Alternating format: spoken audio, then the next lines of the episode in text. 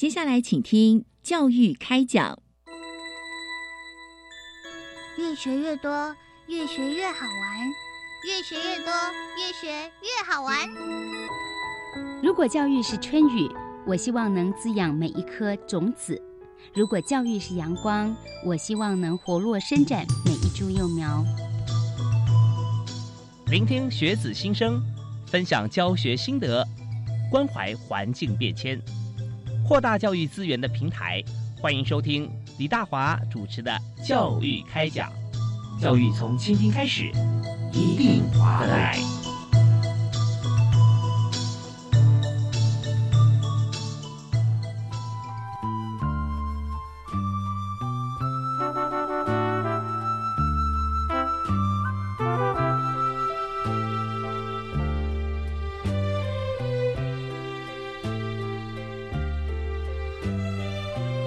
位亲爱的听众朋友，大家好！非常欢迎您锁定国立教育广播电台收听《教育开讲》节目，我是李大华。那么在今天节目里面，我们大家说啊，谈的是谈到教育这件事情啊，常常讲说，呃，教育是不是就是一个巨塔啦？啊，这跟外界好像呃，毕业之前是一回事，毕业之后是另外一回事啊。所以学用落差，或者说产学之间哈，是不是呃不够密切？但今天呢，我们发觉说这样子的议题啊，你在五年前讲，大家还会大家觉得说，哎，好像蛮有感的哦啊。但一年一年的变化，特别是有一群老师哈，就是专门啊为这个业界跟学业中。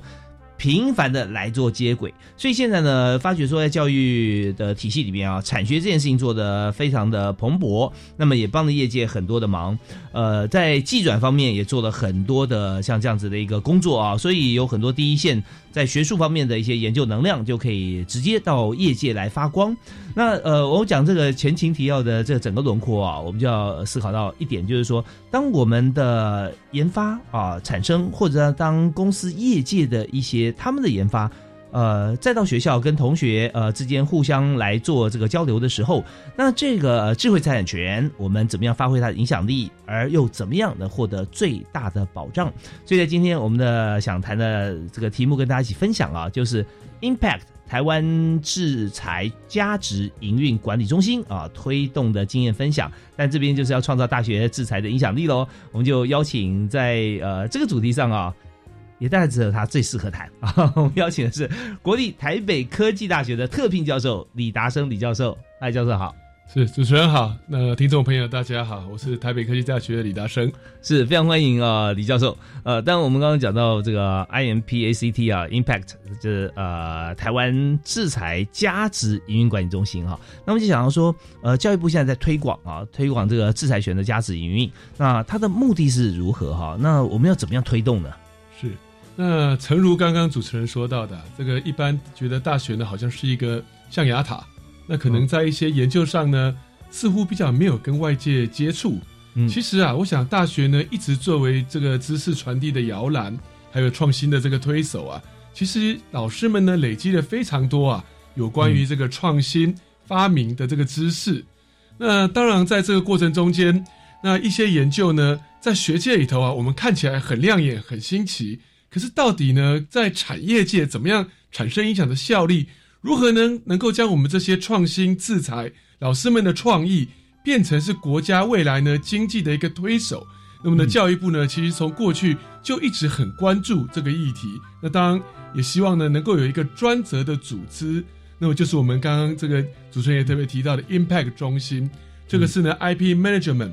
Promotion Administration Center at Taiwan。台湾制裁去做价值营运管理这样一个中心，那么教育部呢，由民国一百零八年呢，就这个成立推动这样一个中心，由台北科技大学跟南部的成功大学呢一起合力，那么呢，为了制裁产学技转相关的事宜，希望呢密切跟全国大专院校合作，来提供智慧财产权相关的服务，希望呢能够创造我们的制裁影响力。同时呢，也能够希望啊，让我们学界的研究能量呢，除了创新，更能够跟知识接轨，跟经济接轨，进而呢来创造相关的影响力。那么最后呢，全民的缩减，我们就叫 impact。我们希望创造大学制裁的影响力。OK，好，这个 impact 很重要哈，就是我们要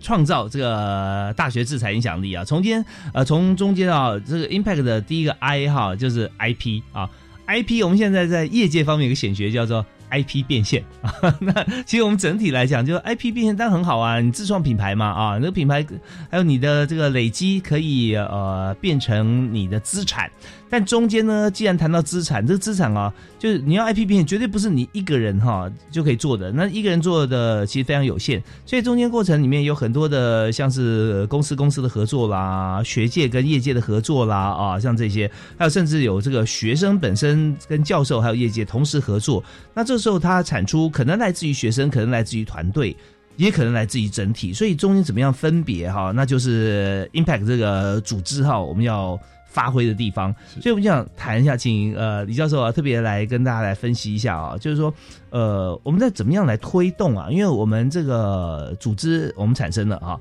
呃在这个推呃这个中心哈，我们要推动的时候，它一定是从事件跟人开始了哈。那我们主要是推哪些事？那有哪些人在里面一起来合作呢？是。那谢谢主持人哦。其实刚刚讲到 IP 变现，真的是一个非常重要的 这个 IP 啊，能够真正成为在这个创新跟这个产品加持的过程哦，是我们这边所推动的。而且呢，在教育部的支持之下，我想我们推动策略呢，更是以制裁人培作为一个主轴。先要有人，我们呢有人才，我们呢才能推动所谓的制裁策略思维。从制裁策略思维 IP thinking。进一步呢，去推动 IP 变现，而 IP thinking 呢，我们把它定义为制裁的创造、保护、管理，还有运用各阶段呢，它所需要的观念跟知识。那我想学界呢有非常好的创意，可是呢，可能在这个具备在应用这边的知识跟观念呢，我们觉得是比较稍微有点不足。所以呢，我们 Impact 中心呢是以制裁人培为主要推动策略，分别呢为。大专院校跟研究团队，所以呢，在这里也特别提到，我们呢主要的呢人的参与是大学制裁从业人员，还有学校师生的研究团队，我们去开设相关的制裁课程。其实啊，从二零一八到现在，我们开设的课程，尽管大家可能觉得 IP 这个议题哦，好像感觉嗯比较冷门、比较老旧，实际上呢，我们现在已经累积了超过两千人次的一个参与。那么呢，在这个过程中中，学校其实回响热烈，逐渐 IP 变现也是学校非常关注的。更进一步呢，他们希望呢从 IP thinking 这个角度来出发，希望来去做相关的制裁人培。那在这里呢，我们有一个典型的全国大专院校的制裁人培课程，我们是每年定期办理的。那刚刚也特别提到，就包含了制裁从业人员跟相关的师生研究团队。嗯，我们希望透过课程。在 IP 变现之前，首先要有 IP thinking。那么呢，了解制裁的重要知识观念，强化专利布局的自主性还有主导性，进一步呢，能够相信呢，帮大学的研究成果呢，来去做一些优化。同时呢，在课程互动的过程中间呢，我们 Impact 团队也跟许多的大专研究团队呢，有了密切的连接跟互动。迄今为止啊，我们每年至少都辅导二十对以上的大专院校团队呢。希望从他们的专利研发开始，能够呢达到专利变现的这个目的。进一步呢，我们来辅导跟强化相关的研究团队跟制裁从业人员，希望呢台湾的 IP 真正在未来发挥变成 impact。OK，好，那听到这边，我相信有很多的就相关产业的朋友啊，会听到就是说啊，IP 变现，这里大家都在谈。那也有些朋友可能对于 IP 本身这两个英文字的缩写啊，也不是很了解哈。那我们在这边，我们有一些这个呃制裁科普啊，这些这些，我们请李达胜教授跟大家分享一下，就是说呃第一个问题啊，就是 IP 啊，它到底是可以用在它是什么意思啊？那一般现在怎么样来用 IP 或来创 IP 啊？那第二个问题呢，就是说那现在你说一年哈，我们最少有辅导二十个团队嘛啊？那有没有一些例子哈？就是说可以举给大家听，我们怎么样辅导的？好，感谢主持人哦。首先，我们先来科普一下，IP 指的是 intellectual property，基本上呢就是呢，在这个知识跟智慧之下呢，创造属于你专属的权利。所以呢，这由 IP 这两个字，一个是 intellectual，另外一个呢是 property。那么呢，希望呢能够在研发的过程中间，把你的思考，把你的创意呢。真正啊转化成为你的权利。这个权利呢，你可以行使，你可以保护你创造出来的产品。当然，它也包含了一些创新的这个形象、创新的这个设计，甚至包含呢，如果你不是像一般我们比较，呃，也不能说局限，就是说比较狭义的，我们认为说申请 patent，申请这个智慧财产权的保护，申请专利。其实呢，你也可以用营业秘密的方法呢，来保护属于你自己的这个权利。那进一步呢，我们当然也讲到学校团队。其实啊，我们这我们刚刚讲到，我们一年辅导了相当多的学校团队，其中啊，最我觉得最适合的例子，好，那也是呢，我的一个好朋友，我们成大一位陈维新陈教授。啊，那是我非常佩服的研究学者，他四次获得国际高倍引用学者。也就是说呢，他的论文呢，citation 呢，都是超过千次以上的。那当然进来呢，也都得到了科技部杰出研究奖相关的这个鼓励。可是呢，我真的印象非常深刻。那我上次呢遇到他的时候，他就特别跟我提到，因为我特别去跟他请教说，哎，你怎么样写出这么好、这么高被引用的论文？嗯，他是说呢，哎，达森啊，这个。秘诀很多，但是呢，他要先跟我讲一个他很后悔的事情哦。他最有名的一篇论文呢，是有关一个热动力学量测的一个方法的一个论文。嗯哼，这篇论文呢，除了学界非常大的回响，业界现在几乎也都变成了一种标准的热动力的测试的方法。哦，可惜的是呢，他刚在成大的时候呢，嗯，他忽略了一些方法来之前呢，是不是有成为 IP？有申请 patent 的可能性，他忽略了，就急着呢赶赶快呢发表了论文。我们知道，只要论文一接受发表，就等于被公开。是，那么呢，你的 intellectual 呢，如果一旦被公开，就是属于公共财，你就不再拥有 property，你就不再能够拥有对它的专属权。是，所以他最高被引用的这篇论文，不能成为他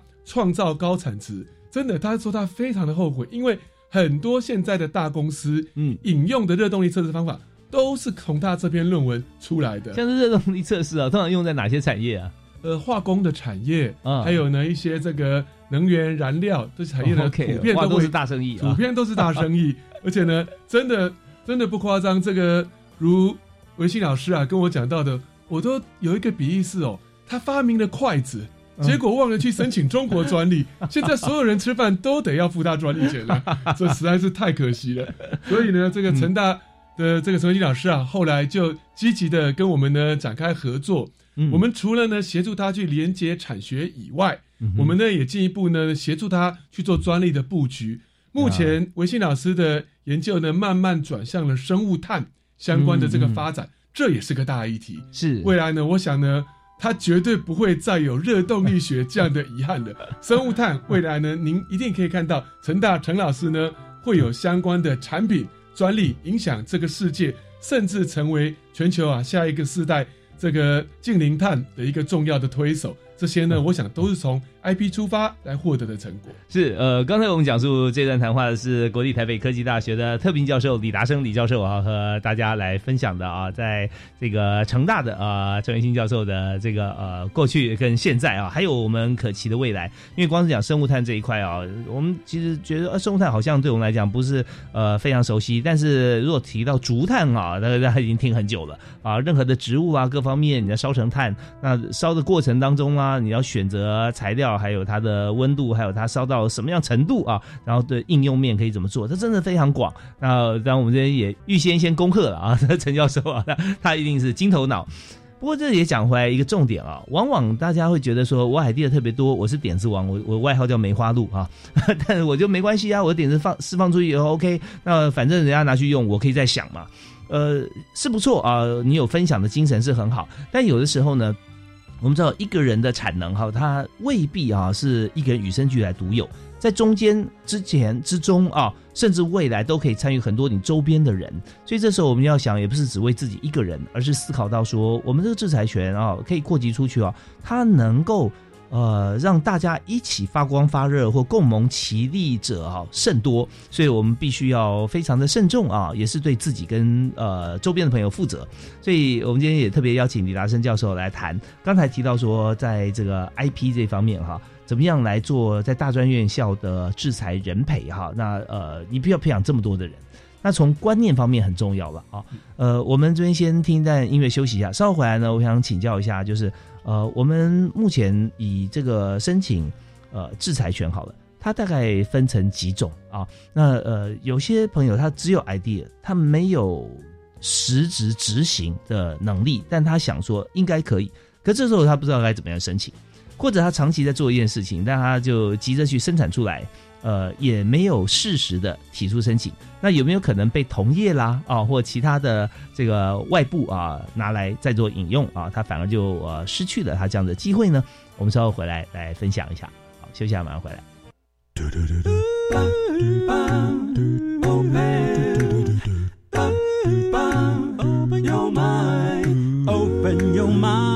就爱教育电台。非常欢迎您持续锁定教育广播电台，在每个礼拜一跟礼拜二晚上七点零五到八点为您播出的教育开讲。那大华今天为您访问的节目啊，是呃非常非常的实用啊，不管是在学界还是在业界，因为这就是一个这个产学的合作哈，是成为其中很大的一块。那当然了，如果说今天我们只是在业界或只是在学界，我们有一个 idea 或有一个作品出来的时候，那么我们怎么样能够让它可以啊？就让我们自己可以拥有像这样子的智慧财产权，那这些也是目前教育部正在推动的 Impact，就是台湾制裁价值营运管理中心的这个英文字的缩写啊。哦，所以我们今天在谈制裁权呢，就特别邀请呃国立台北科技大学的特聘教授李达生李教授啊，也是目前在整个中心方面哈呃来负责啊，为大家来这个学界跟业界来做接轨啊。那我们刚才其实教授有提到说，哦这个。I P 是非常重要的，我们自自己的一些呃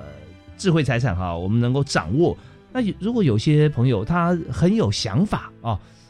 但是他不知道该怎么做，可是他这个想法呢，要怎么谈？一跟这个也许执行的工厂谈的话，可能被别人整碗端去啊，他也觉得很害怕。所以有没有一些前期或者说分类，怎么样来保持他的权利呢？是，这个主持人这问题非常的好，我想这个也是我们在。大学啊，培养制裁人才的时候呢，非常着重的部分。其实呢，IP 本身啊，专利本身呢，大概就分成了发明、新型跟新式样。新式样可能就泛指一些这个商标啦，或你独特的设计。新型本身呢，目前也并没有实质的审查。那基本上就是呢，你可能有一个新的想法，你就公告出来呢，让大家知道。如果没有人抗议，你就会取得一个新型的证书。而发明本身呢，就是有一些审查的机制，你要去验证它的可行性。那更进一步呢，还有一种呢，其实我们就像可口可乐的配方这种东西，有种东西呢是所谓的营业秘密。呀，换句话说，因为各位其实要知道，专利本身有一个问题是，专利一旦被揭露了以后，它有期限，十几年以后呢，它就过期了。即便你一直维护呢，在超过了十年以上的时间，它有过期的问题，所以呢会被公诸于世。所以有些东西呢，如果你觉得呢是你非常特别的一个配方、一个做法，或者一个什么特殊的记忆构成的东西，也许你可以考虑呢用营业秘密的方式呢，嗯，来做保护。那么呢，从这些营业秘密呢来着手，进一步呢去创造产品。而在产品过程中间呢，就如刚刚主持人讲到的，如果你在创造产品过程中没有注重到发明专利的申请。甚至是连新型基本的专利呢，你都没有去公告的这个状况下的话呢，可能你做出来的东西啊，人家很容易照抄，人家很容易呢把你这个东西啊，就是整个这个 copy 走了。而且其实在这过程中间呢，除了思考申请专利以外，还有一个非常重要的是，你的专利行使的区域可能会在哪里？哦，换句话说，你现在这个创意呢，你绝对不可能只在台湾卖。嗯，你可能未来呢会去日本卖，会去东南亚卖，甚至呢可能会去欧美国家卖。所以呢，专利是有一些属地主义的。嗯，你今天如果有一个很好的想法发明，其实你还要去了解一下在世界各国呢目前呢应用的一个状况，并且呢不只是台湾专利的申请，还要考虑到国际专利相关的申请。而在这过程中间呢，以目前呢 PCT 就是国际专利的申请呢。可能是需要比较这个高额的费用。目前像我最近有申请一个国际专利，总体在答辩的费用、申请的费用啊，大概高达新台币二十六万左右。这个其实就是一个相当大额的支出。所以再讲回到到呢，如果听众朋友各位，你觉得你很有创意、很有想法，我认为呢，你第一件事情，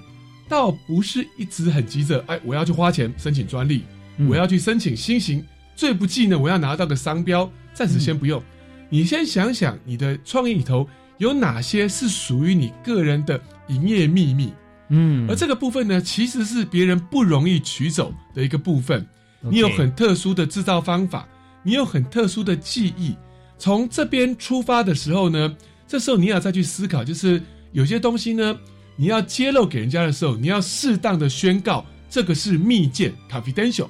其实我们在开会常常看到人家拿一个文件出来告诉你。这是 confidential，是在这里呢，要跟各位再一次报告一下营业秘密这个想法哦。嗯，其实你也不是呢，把你所有的文件通通盖上个印章 confidential，拿出去要开会，就都是你的营业秘密，人家不能侵犯。这样子反而未来真的变成产品，在专利这个攻防的诉讼的时候反而不利，因为你无从辨识哪一些是你的核心，确定不能够跟人家告知。或者不宜公诸于世的，嗯哼，哪一些呢？其实是为了实施你这个方法变成产品，应该要能够适当的跟工厂，甚至跟消费者沟通的部分，这个部分呢一定要弄好。不是所有的文件盖上 confidential，你就保护好你的营业秘密了，而是要能够适当的厘清密件的等级，同时呢，针对适当的这个。制裁呢，或针对适当的 know how 去进行保护，这个是非常重要的。而最重要的是回归到自己。我们呢，刚刚主持人说的，我们其实很多人都自居自己是点子王、梅花鹿，这都非常好的。但是我想呢，我们 Impact 这边呢，不管是对大专院校去做这个专利制裁的教育服务的时候，或者是像主持人问到说，诶，我如果有发明，我有想法，想要怎么保护我自己的时候，我们都会先跟他说。也许反过来思考一下，这件事情属于你的秘密究竟是什么？嗯，这些部分先保护起来，而这个保护呢，不用花半毛钱，也不用去申请什么 patent 啊，申请什么新形式，还是上都不用，只要你做好机密文件的分类，厘清它的密等，你不能所有东西都是 confidential，你有一些呢是比较。核心关键的部分，highly confidential，呀，highly confidential。那有一些是你要形成产品前，你本来就要拿出来跟人家沟通的，是这些部分呢，你要把它分别分开起来，然后开始呢保护你的这个想法，是进一步呢去跟外界沟通。而且在这里呢，也跟观众朋友特别讲的是，其实非常可惜的就是，你有个 idea，哇，你超怕跟人家沟通，被人故意让 punky 这被塞。但是呢，其实你应该做好你的营业秘密。把核心的秘密抽取出来以后，适度的跟人家沟通，了解市场的状况，你才有办法继续发想。这时候你就会真正的从一头梅花鹿。变成呢能够下金鸡蛋的金鸡母，真的。所以李嘉生教授刚刚讲的这个部分啊，大家可以思考，制裁权它其实有层次的啊。如果今天你全部都公开，那当然就没有保护了；全部都封起来，那是没有意义啊。所以最好是你公布一部分啊，让大家知道可以讨论。那其他部分核心价值你就保留起来啊。我们稍后有些例子可以举给大家听啊，我也跟大家分享一下这个呃这个一起的看法哈。我们休息一下，马上回来。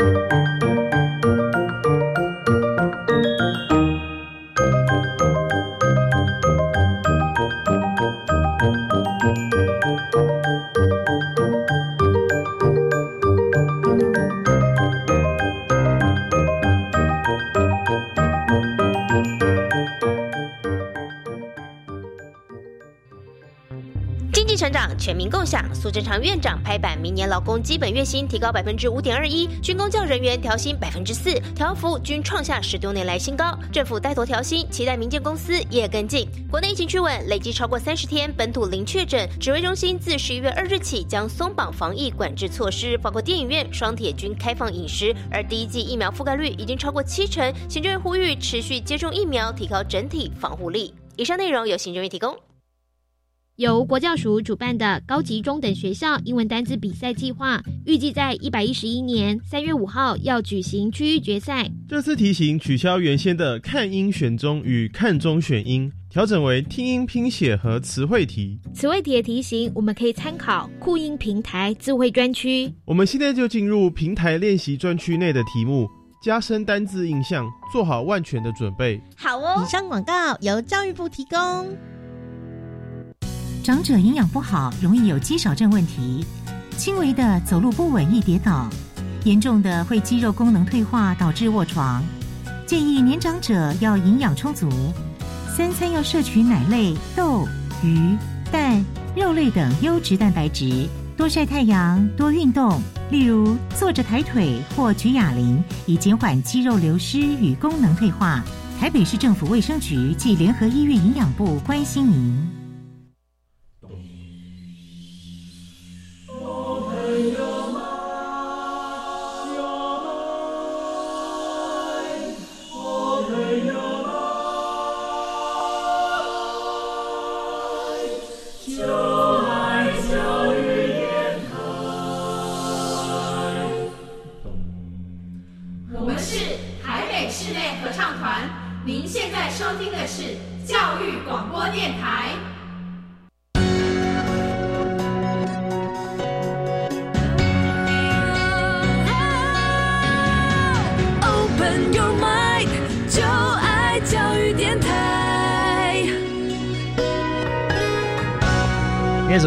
频道是国立教育广播电台，我们节目教育开讲，每个星期一跟星期二晚上为您播出。我是主持人李大华。那今天请到我们节目的好朋友，也是所有大家的好朋友啊，是国立台北科技大学的特聘教授李达生李教授。哎，老师好！哎，是主持人好，观众朋友、听众朋友大家好。是呃，今天李教授跟大家带来的这个话题啊，就是他目前正在呃进行，而且主导在教育部方面啊。成立了一个台湾制裁价值营运管理中心啊，也就是 IMPACT 的缩写，合起来。Impact 真的是非非常具有，你有 idea 就要有影响力哈。那有影响力还不够啊，就是说你的智慧财产我们会帮你保护，那会变现的话也是你一定是属于你自己的财产嘛啊，这是重要的，呃，也是公平合理。所以我们今天在谈在学界在业界啊，刚刚老师有提到说我们怎么样在学校里面培养这个制裁啊，我们要人培啊，我们要把这个专业人员培养起来。那我们刚刚就提到几个例子啊，跟大家来接地气啊，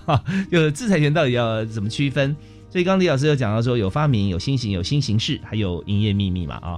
像是你刚提到说可口可乐，对它那个配方，它就永远不公布，是永远不公布，它也不会说公布，然后过十年，然后大家专利化也会公布它的配方，所以它不申请专利。是，所以呢，就如果说人家把它偷去了，然后做，那他也没得保障啊。是，但是他宁愿没有保障，因为他他就觉得这就是他的核心嘛啊。好，那有一些像是我们知道药厂特别多专利。啊，所以疫苗这当然也是了哈。可是药厂专利，它它是会公布的一些像它的成分，嗯，可是呢，它的配比它通常不公布，是对不对？那个就属于营业秘密，是是是，这就是它营业秘密的部分，没错。OK，像我们看到很多啊，像是呃一些药膏、病毒药膏啦，啊，它的成分过了时间以后，好像我记得有一支是法国，它特别特别 OK 的，是，然后过了大家都各药厂都做。但感觉好像还是原厂好，因为效果没那么好。那时候哎，奇怪，什么成分都一样啊，都公开，他也没有藏私哦，是一样都不能少哦，是是。可是它比例不同嘛，比例不对，是。还有在进行过程中，它是加温还是冷冻还是怎么样？是是，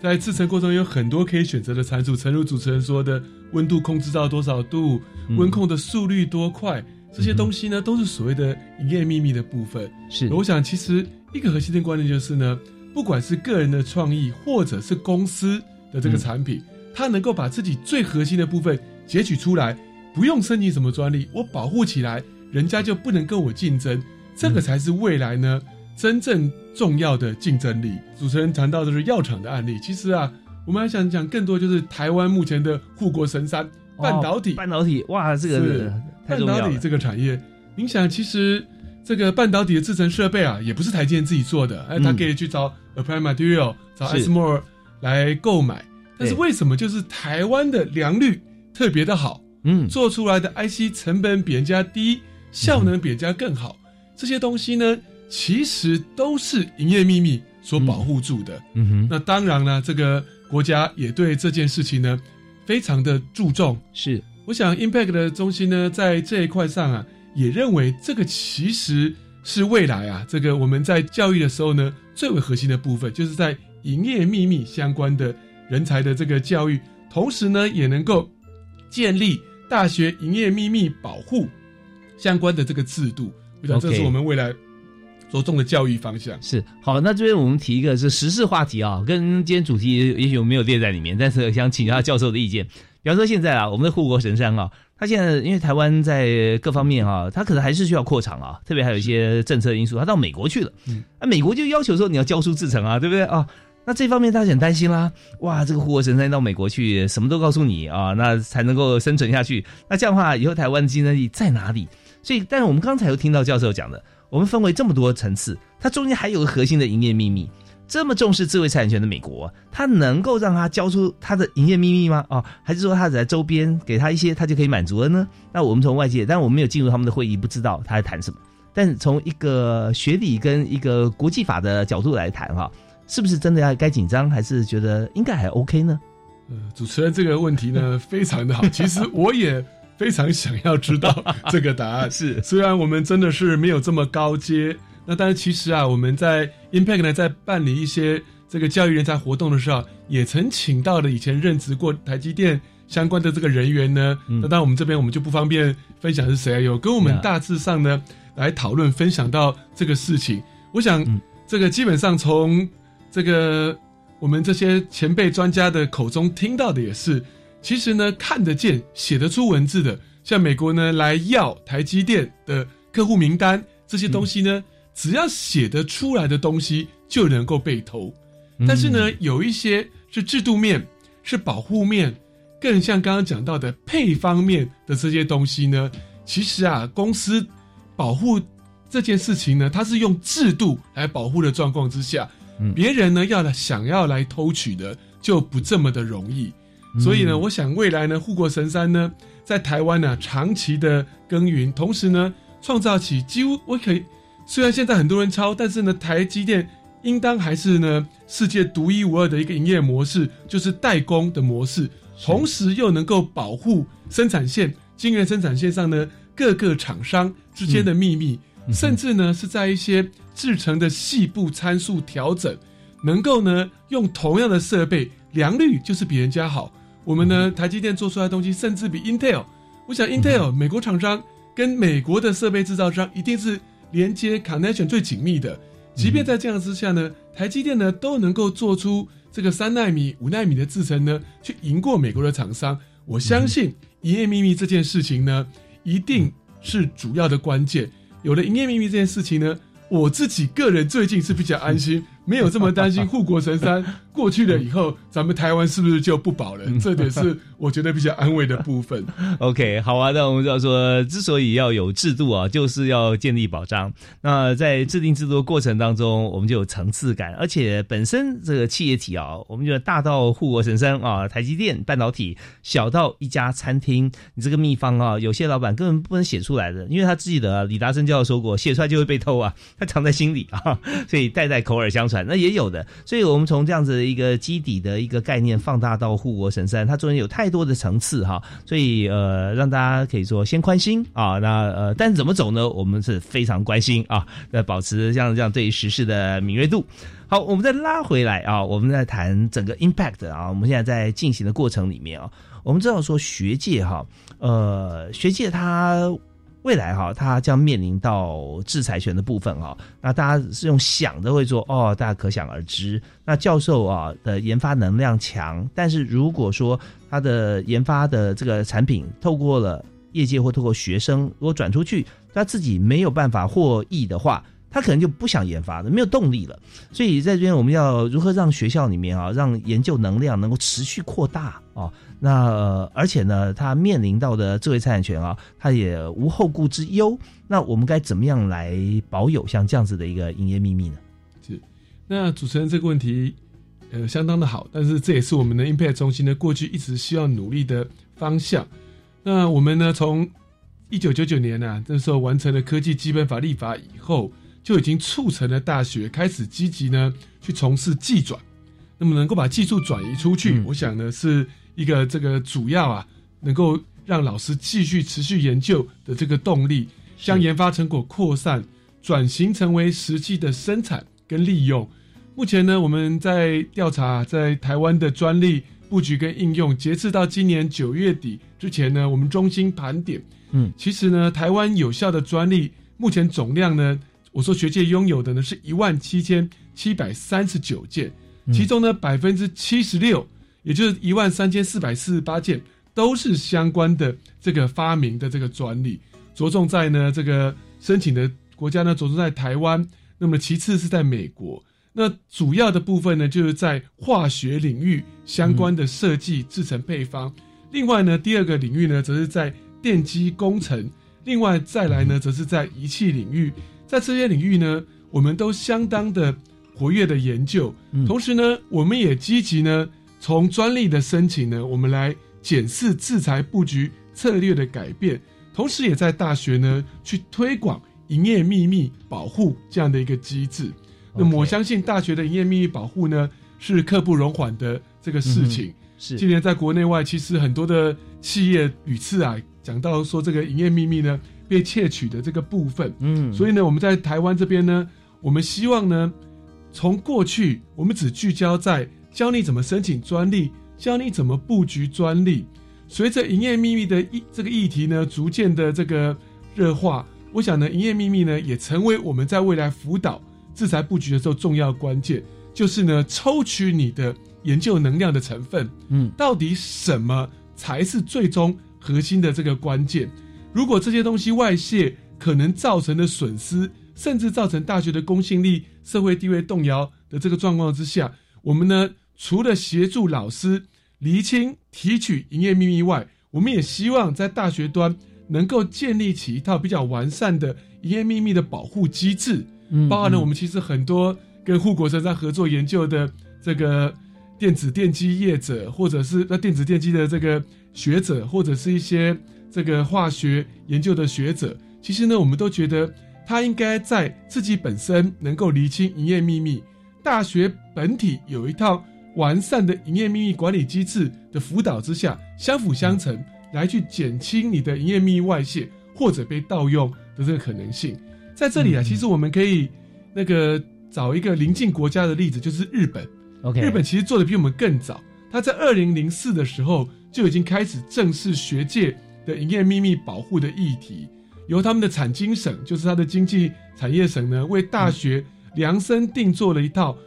做成协助大学制作其营业秘密管理指针指南，来去作为呢相关管理规则的这个参考。近年来呢，其实不断的有营业秘密的发展保护，还有呢，在大学相关的合作营业秘密的管理，其实也促成了日本的大学其实保有非常丰沛的研究能量，特别是在一些材料、化学材料或者半导体材料一直居于领先地位。我们希望呢，在台湾未来呢，也能够在大学推动这个大学营业秘密管理这样的一个制度。这是 Impact 呢，也希望在教育部的支持之下，我们呢可以来做的。OK，刚提到营业秘密啊、在法定上面，其实营业秘密是不宣告的啦，对不对啊？是不对外公开的。是。那既然不公开的话，那么怎么样去去保护？啊，是，就是说，因为只有在当事学者啊、当事人或者说研发者身上，他知道，那知道，那学校又要做各种方式哈、来这个保护啊学界的营业秘密，那那要要怎么保护？是那个刚刚特别提到，就营业秘密本身是你自己截取出最重要的 know how，那么当然是放在您身上。呀也许大学校长也不可以随便看说，哎，我想看你的配方，我想这个呢、是不被这个允许的。呀而在这里头呢，我觉得在大学的实验室端首先要做的就是文件的这个保密跟加密的机制。嗯，同时呢，也再次跟这个主持人还有听众朋友各位报告，就是绝对不是把所有的文件通通大上盖上，这是 confidential 就在保护了。你应该分层级的呢去做相关的这些保护。那在这个过程中间呢，其实啊，在大学的这个营业秘密管理指南呢，我想主要是在真的老师发现好自己的营业秘密可能被某些厂商窃取的这个时候，那么大学这一端呢，就必须要跳出来去主张相关的这个权利。那这个部分呢，我们现在在网络上我们也查到相关的这个内容。日本呢，其实对于推动大学营业秘密保护的这个机制啊，首先是在对大学去做盘点跟调查，去了解呢各个学校所研发的这个营业秘密机密究竟是什么，克制化每个大学个别适用的营业秘密管理的制度。那可能是基于你的研发内容，有些可能是在材料上面的营业秘密，嗯有些是在制成制作上的营业秘密。希望呢管理制度上层面。可能都各有不同，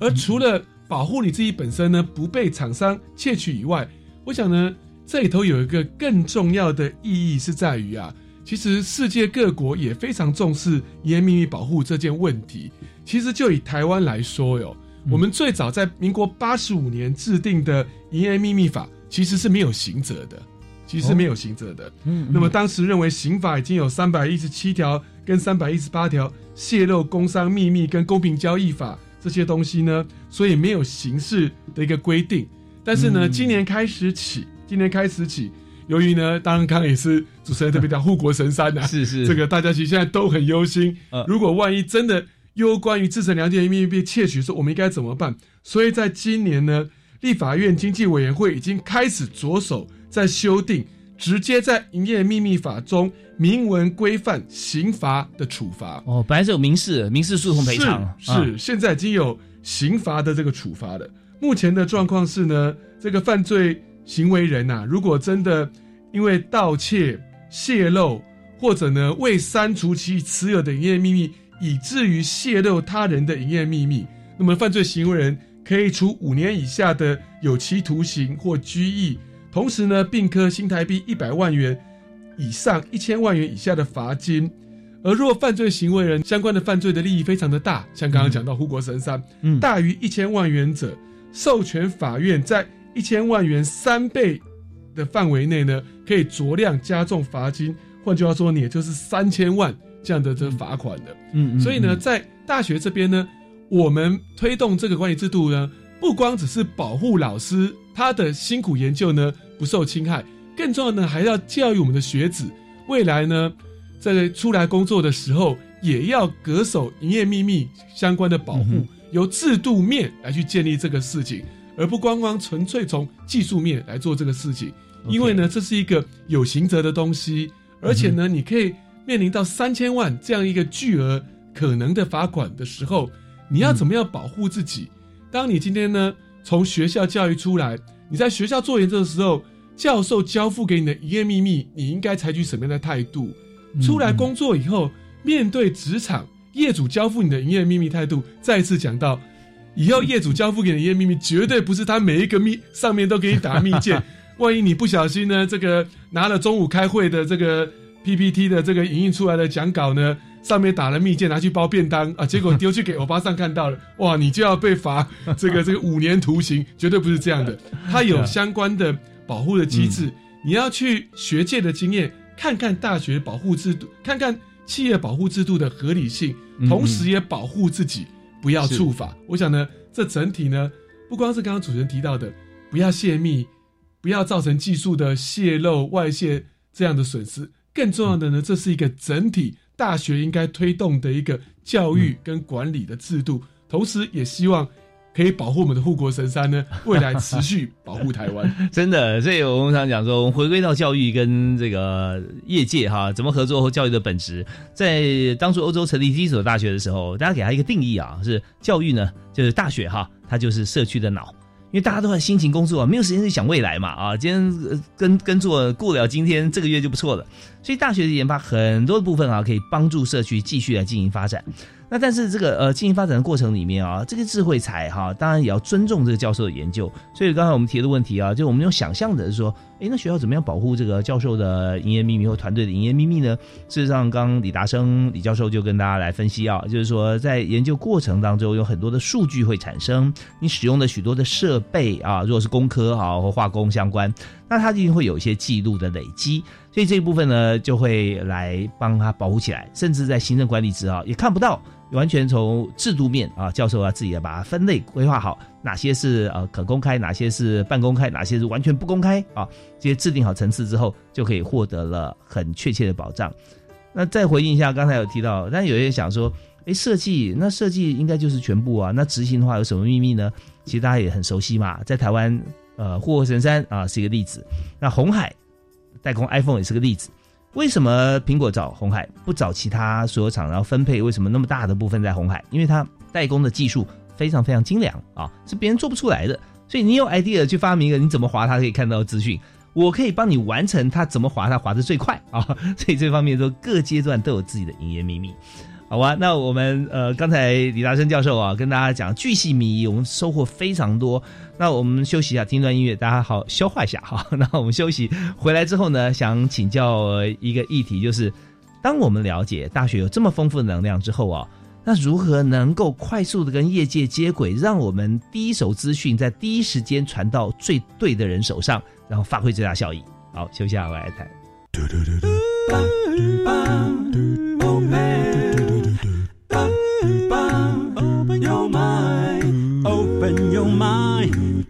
爱教育电台。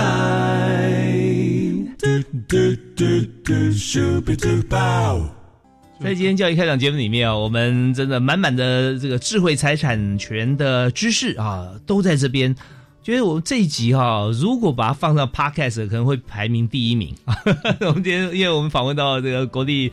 台北科技大学的特聘教授李达生李教授啊，他目前呢在呃主讲这个 Impact，就是台湾制裁加值营运管理中心。那这边我们就从学界的研发能量啊开始，然后跟业界紧密结合。但是，一件事情成功啊，有时候未必真的从这个呃学术思考开始哦，从业界的需求，然后回到学校里面，然后提出问题，然后寻求解决，这往往也是一个双向互动的一个很棒的一个起源。所以我们在今天最后阶段啊，短短在五六分钟，想请李达生教授来谈一下哈，在现在的 Impact 要怎么样来推广行销制裁权呢？是，谢谢主持人啊，这个。Impact 呢，其实现在针对全国的大专院校既有的专利跟技术呢，我们建立起了一个技术交流媒合的这个平台。嗯，其实呢，在现在网络通讯发达这个年代呢，技术交流媒合平台是最容易协助大专院校的这些专利呢，给产业看见的一个这个方法。但是呢，我想其实各个学校当然也可以建立起这样的平台，但是 Impact 这边呢，为了促使产业应用的机会呢。我们其实啊，希望这个交流呢是所谓的快速跟有效的。那我们呢特别的机制就是，不是只把这些东西这个公布在网页上，等人家来看，这个感觉上好像这个待价而沽，孤芳自赏。我们不是这样的，我们希望积极呢去透过曝光，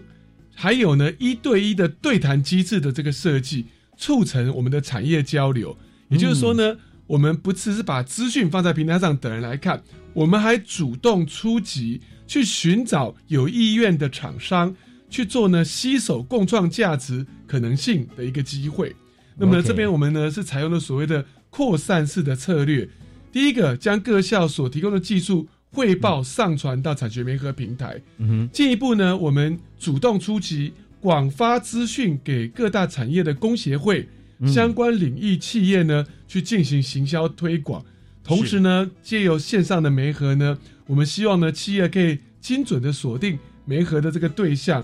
那么呢，企业看到我们的平台上，它可以去登录，挑选有兴趣的案件，提出媒合的需求。而另一部分呢，我们也会主动的桥接企业跟需要媒合的学校呢，来做一对一的实体或者是线上的产学会谈。大家现在面对面，那么呢，直接来讨论到这需求。这个是最快进行产业技术交流，还有把我们的专利呢寄转出去的一个好方法。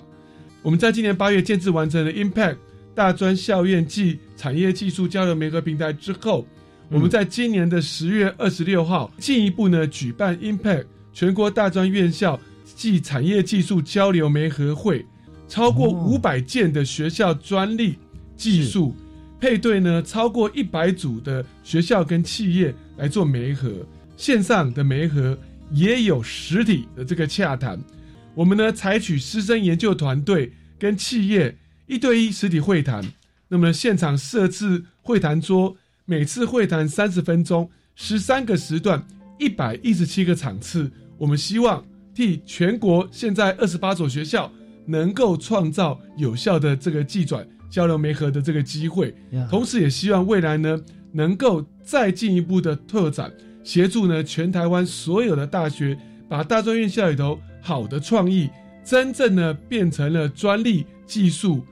媒合给厂商，并且把大专院校教授自己系统的 know how 变成他的营业秘密，能不能保存在自己的实验室里头，促成未来大专院校的研究跟产业能够紧密的交流互动，创造价值，也能够保护大学老师的创意呢不受侵害。这个呢是我们在未来希望推动的。这个状态，哇，真是听起来太棒了啊！这层次相当丰富啊，一层还比一层高。意思就是说哈，我们在做任何事情的时候，千万不要糊在一起哈。就是啊，我们有一些结合一些资料啦，我们就上网吧。哦，上网放哪里啊？做一个网站放上去，呃，然后呢，呃，然后给大家看呢。哦，那。他看到什么时候都不知道啊，所以，呃，刚才李达生教授特别有提到说，我们既然做了像这样子一个双向 think 的收集资讯哈，我们就是主动出击，收集好了全台湾有二十八所学校，嗯，二十八所学校有多少的能量哈？你看多少老师，然后我们就让，也不是我们去挑选哦，那学校里面自己发布的海报，我们就收集过来，收集过来之后，当然我们也会跟老师来做联系嘛，哈，是的，然后有这个意愿，然后我们就放在我们的平台上面。那就直接对业界，我们也知道国立台北科技大学是能量非常强的一所学校哈，百年嘛，建校百年，建校百年，一百一十年了，一百一十年，现在 因为从元年开始，民国元年开始，我们民国与国同寿，我们是。真的，所以说在这边有非常丰富的校友资源啊，在跟许多名校也一样，但是在北部呢，我们以科技大学来讲，北科、台科啊就负责北部，以前区产中心的概念啊，是，那现在还是一样，在产学合作方面，我们的平台。是。啊，所以现在我们像这样子的呃组织起来。之后啊，我们就希望说，所有的朋友啊，不管我们是成立公司啊，就是学界以外了啊，或者我们个人有兴趣，都欢迎赶快上 Impact 平台来看。那我觉得还有一点非常棒的，你们好有效率。坐高铁不用出车站，是坐高铁不用出站，直接在里头。台中站的三楼啊这会议室，我们就可以做广泛的媒合哈，然后直接就回到自己的所在地，这是很棒的。所以从这设计的精神角度都看到相当有创意跟效率。所以我们在这边希望所有的朋友、学界、业界朋友，我们一起来共襄盛举。我们也知道，现在 B N T 疫苗哈，辉瑞他们这疫苗当初就是从学校校园里面实验室开创出来的，就把这个呃卖到就 B N T 的公司啊，呃是 Bio and Tech 啊，那时候就是缩写是 B N T。最后呢，这位发明的学者哈，就直接被延聘到这家公司里面担任最重要的研究总监哈，大主管。所以我们也知道说，台湾有这么丰富的研究能量，透过李达生教授现在所主持的 Impact 啊，台湾制裁价值营运管理中心。希望大家一起让台湾不断的发光啊！好，教授，因为我们今天时间关系啊，最后剩下三十秒钟做结论啊，是 是，请好，谢谢主持人。这个今天呢，真的是非常开心的能够上这个节目，同时呢，更开心的可以把 Impact 教育部支持的大专院校呢制裁加值服务管理中心呢，能够介绍给大家认识。希望呢，在未来，不论是你有点子，或者呢，您本身是企业主。都能够透过我们 Impact 中心善用学校的制裁能量，共同为台湾的经济呢，能够创造更美好的未来。感谢主持人，也感谢各位听众，谢谢。好，谢谢达生老师啊！当然了，我们在这边如果要找团队的话，也是一个非常好的媒合平台啊。是。好，我们这边就要告一段落，也感谢大家收听啊！今天真的满满的知识跟呃实践力都在里面，欢迎大家可以转传分享。我们下次再会喽啊！拜拜。